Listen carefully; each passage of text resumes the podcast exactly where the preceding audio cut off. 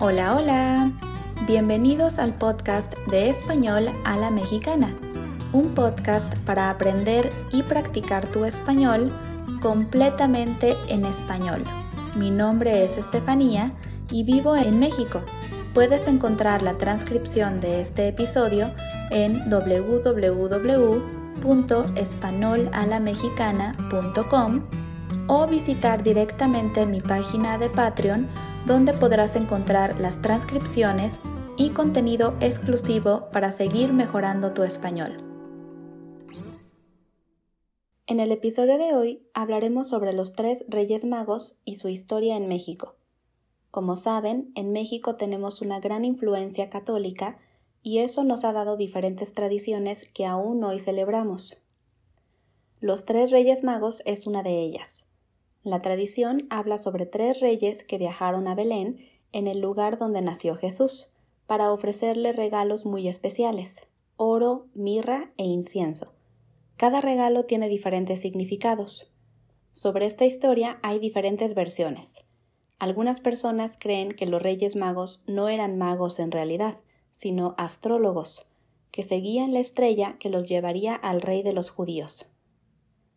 En México celebramos el Día de Reyes Magos el 6 de enero. Los niños se van a dormir la noche del 5 de enero emocionados porque saben que al despertar podrán encontrar todos sus regalos debajo del árbol de Navidad. Semanas antes, los niños escriben su carta, que comienza con Queridos Reyes Magos, y en su carta escriben todo lo que quieren recibir. La noche del 5 de enero dejan su carta en un zapato debajo del árbol y al día siguiente todos los regalos aparecen al lado de su zapato. Cuando era niña era uno de mis días favoritos. Era un día lleno de magia y muchísimos regalos.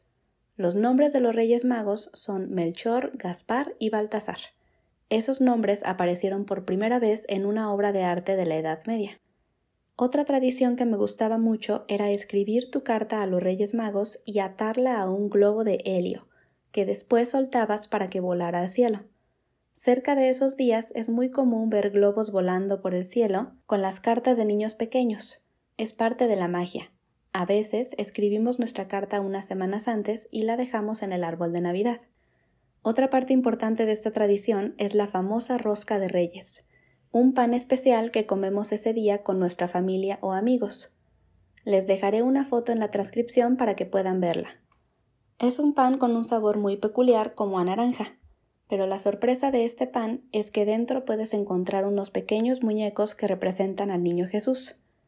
La tradición es que cada persona debe cortar su pedazo de pan, y si en tu pedazo de pan tienes al niño Jesús, eso significa que el 2 de febrero debes comprar o preparar tamales para todos.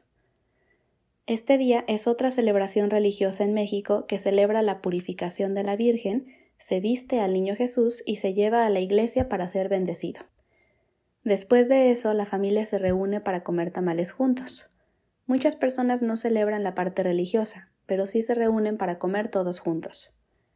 En España tienen algo muy parecido a la rosca de reyes, pero ellos lo llaman roscón de reyes, y sus muñecos son diferentes y representan otra cosa. Ellos no tienen muñeco de Niño Jesús ni tampoco compran tamales el 2 de febrero. Esta tradición es muy especial para los niños por los regalos y para los adultos por la oportunidad de reunirse con la familia para partir la rosca de reyes, que solemos comer con un delicioso chocolate caliente. Es un día familiar muy bonito, lleno de amor y muchos regalos para todos. Eso ha sido todo por hoy. Gracias por escuchar este episodio de Español a la Mexicana y les recuerdo que pueden encontrar la transcripción en www www.espanolalamexicana.com y apoyarme en Patreon para poder seguir creando contenido para ustedes cada semana.